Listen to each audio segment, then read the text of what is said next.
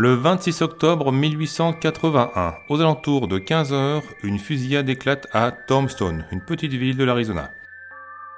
Cette fusillade a lieu près d'un enclos pour chevaux appelé le Hall Kinnesloe Cowal en Livery, nom abrégé en Hockey Coral.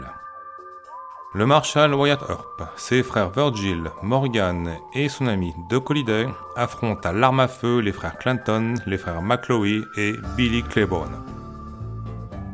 Oui, je sais, dit comme ça, on croit entendre le scénario d'un western, mais non, je vous parle bien d'une histoire vraie. Après 30 secondes d'échange de coups de feu, Frank McCloy, son frère Tom et Billy Clanton sont abattus. Bon, évidemment, les choses ne vont pas en rester là, ça serait trop simple. Dans les mois qui suivent, les clans Clanton et McCloy vont chercher à se venger. Morgan Earp va être assassiné, son frère Virgil blessé.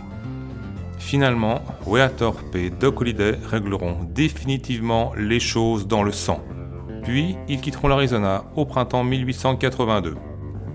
Cette fusillade de hockey choral a largement inspiré le western et elle a même inspiré des épisodes des séries Doctor Who et Star Trek. Si. Ainsi vont les mythes historiques, des mythes qui par définition sont plus ou moins éloignés de la réalité.